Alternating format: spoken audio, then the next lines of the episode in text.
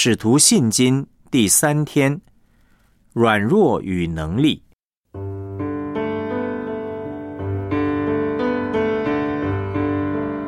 哥林多后书十二章九到十节，他对我说：“我的恩典够你用的，因为我的能力是在人的软弱上显得完全。”所以，我更喜欢夸自己的软弱，好叫基督的能力复庇我。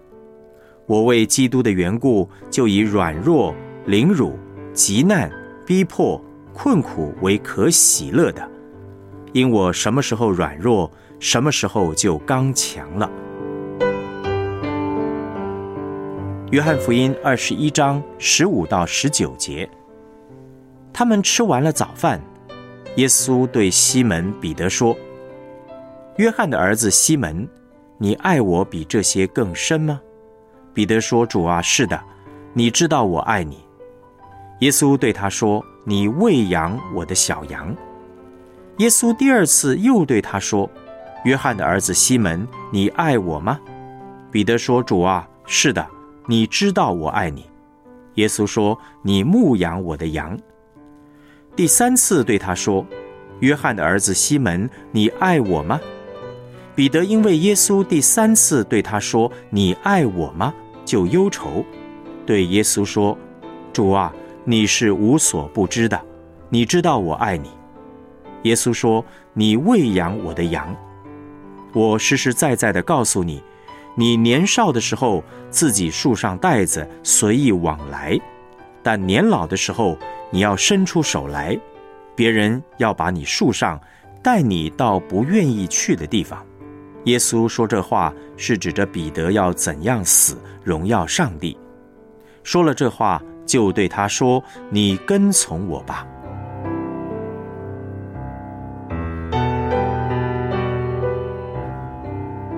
主题信息。约翰福音二十一章十五到十七节，耶稣三次问彼得说：“你爱我吗？”彼得也三次回答说：“主啊，是的，你知道我爱你。”这段圣经的本意是这样的：主问彼得是否爱他，前面两次的爱都是无条件的爱，而彼得的回答都是：“主啊，你知道我只能用朋友的爱来爱你。”到了第三次，主对彼得说：“你能用朋友的爱来爱我吗？”彼得因为耶稣第三次对他说：“你能用朋友的爱来爱我吗？”就忧愁。他对耶稣说：“主啊，你是无所不知的，你知道我真的只能用朋友的爱来爱你。”耶稣三次问彼得：“你爱我吗？”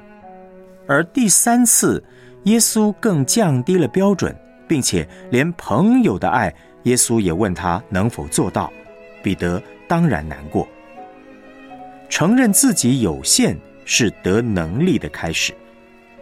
若按彼得以往的个性，当耶稣问他愿不愿意用无条件的爱来爱他，他一定会说没问题。耶稣受难之前，彼得就曾经说过：“众人虽然为你的缘故跌倒，我却永不跌倒。”你可以参考马太福音二十六章三十三节的经文。然而，此时的彼得呢，有了一百八十度的转变，他开始承认自己的有限。四福音所记载的彼得和使徒行传的彼得判若两人，我们似乎很难将两者联想在一起。而彼得转变的关键，正是他学会了清楚。并且承认自己的软弱和有限。当我们看不到自己的有限，就不会完全的信靠上帝，总会以为自己还有办法。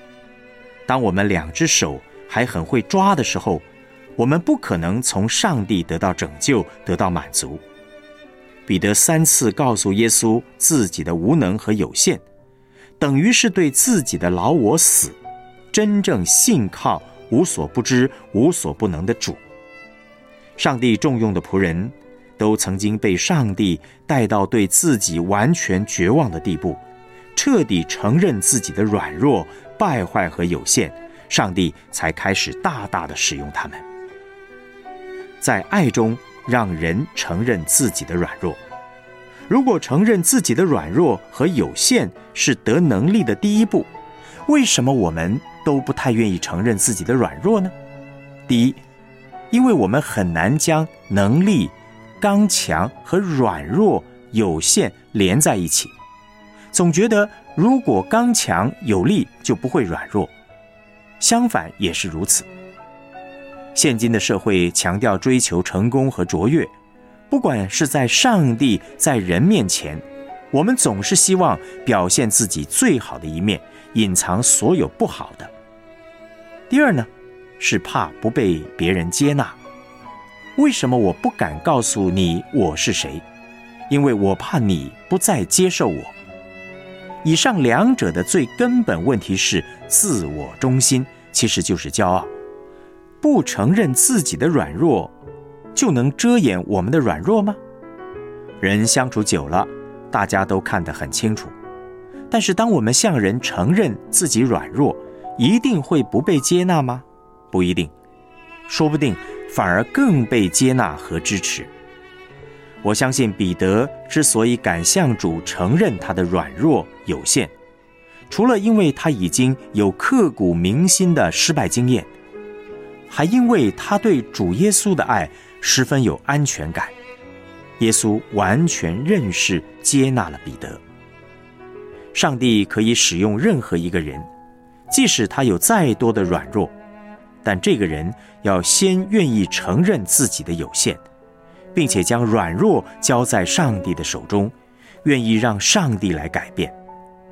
上帝选召我们，正像他当初召唤软弱的彼得成为教会的磐石一样。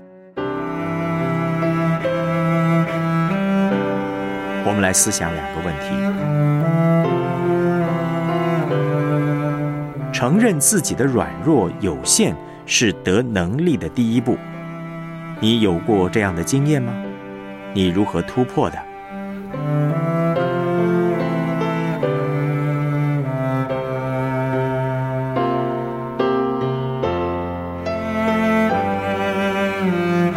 一般人为什么不容易承认自己的软弱有限呢？根本的原因是什么呢？我们又如何能突破呢？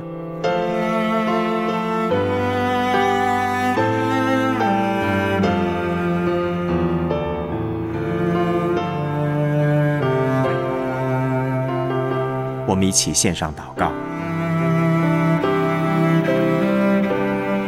求主使我在光中看见自己的自义，并且透过圣灵在我的软弱处加给我恩典，使我有力量胜过自己的肉体老我。主啊，我天天都要向你支取谦卑的生命，让我远离自我中心的罪，活在真实倚靠你的信心里面。谢谢你，奉主耶稣基督的名祷告，阿门。